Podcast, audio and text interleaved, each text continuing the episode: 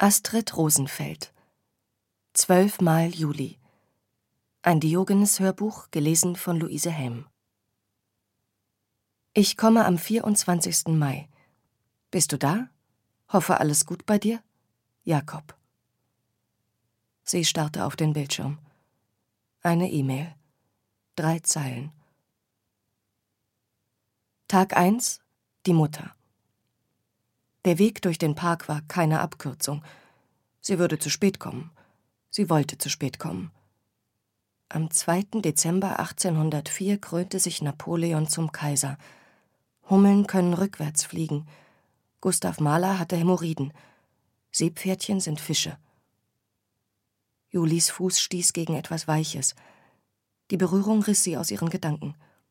Kindheitswarnungen von Lehrern und Tanten halten in ihrem Kopf. Viren, weitergehen, nicht anfassen. Doch Juli kniete nieder und streichelte den leblosen Vogel. Noch hatte der Tod sein Äußeres nicht entstellt. Er sah einfach nur müde aus, als wolle er sich nach einer langen Reise ausruhen. Einen verrückten Moment lang glaubte Juli, die Taube wäre soeben vom Himmel gefallen und hätte sich die Spitzen ihrer roten Sandalen als Ort zum Sterben auserwählt. Da bist du ja endlich, Kind, komm rein, komm rein, nicht auf der Türschwelle stehen bleiben, das bringt Unglück. Karin trug ein eng anliegendes blassrosa Lederkleid. Ihre Garderobe hatte seit der endgültigen Trennung von Harold einen Sprung ins Nötige gemacht. Die Tweed-Kostüme und den Engländer hatte sie gegen kurze Kleidchen und Wladislaw eingetauscht. Ich habe jetzt einen Russen, hatte Karin vor einigen Monaten am Telefon verlauten lassen.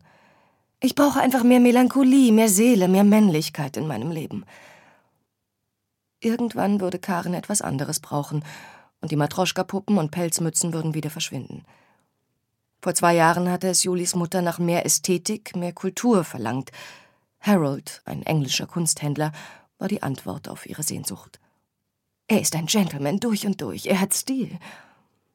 Das Wohnzimmer wurde zum Drawing Room, in dem Karin jeden Nachmittag Scones servierte. Ich fühle mich so englisch, pflegte sie zu sagen. How do you do? Aber mit Harold nach London zu ziehen, kam für Karin nicht in Frage. Sie erschuf ihr eigenes England unter ihrem deutschen Dach und begnügte sich damit, den Gentleman gelegentlich zu sehen. Während der Harold-Phase versuchte Karin alle Probleme mit einem Pitcher Pims Number One zu lösen – nicht nur die eigenen, sondern auch die ihrer Tochter, sämtlicher Wissenschaftler und Staatsoberhäupter.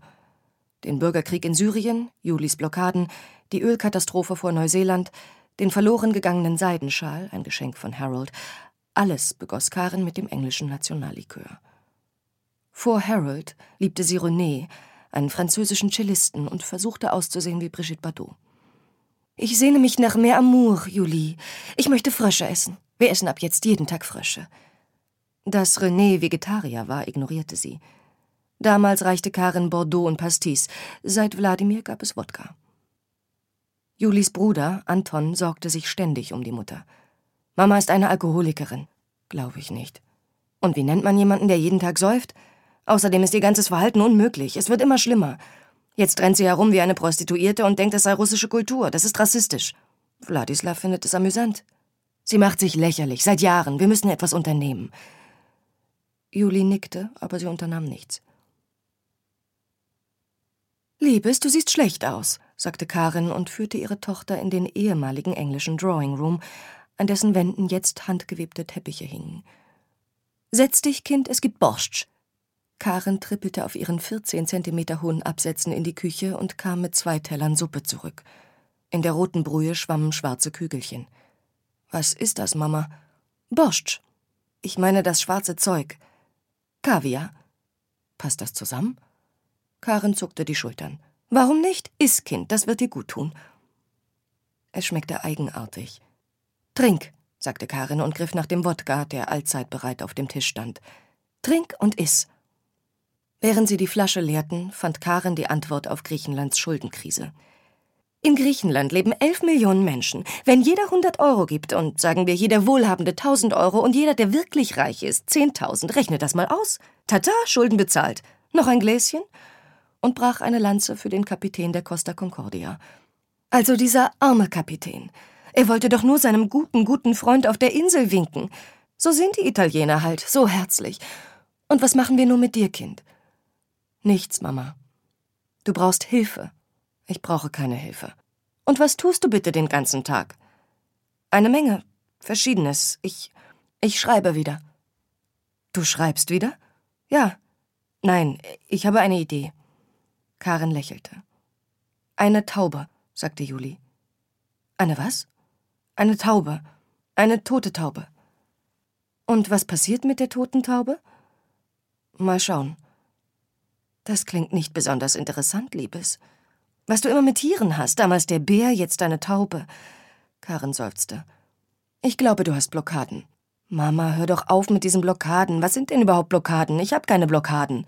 Was ist es dann? Warum? Zweifel. Ich habe Zweifel. Karen verzog ihr Gesicht. Zweifel? Aber das ist doch Blödsinn. Du hast Talent, das stand in allen Zeitungen. Es ist fünf Jahre her, dass Sie etwas Nettes über mich geschrieben haben. Und es geht auch gar nicht darum, ob ich Talent habe oder nicht oder was irgendwelche Kritiker denken. Worum geht es dann? Ob ich überhaupt etwas weiß, ob, ob ich etwas zu sagen habe. Jeder hat etwas zu sagen. Juli betrachtete die schwarzen Klümpchen auf ihrem Löffel. Man kann die Erfahrung nicht früh genug machen, wie entbehrlich man in der Welt ist. Du klingst depressiv, Liebes. Das ist ein Zitat von Goethe. Ich mache mir ernsthaft Sorgen. Musst du nicht, wirklich nicht. Mama? Ja? Wusstest du, dass Hummeln rückwärts fliegen können? Nein. Und dass Seepferdchen Fische sind? Karin schüttelte den Kopf.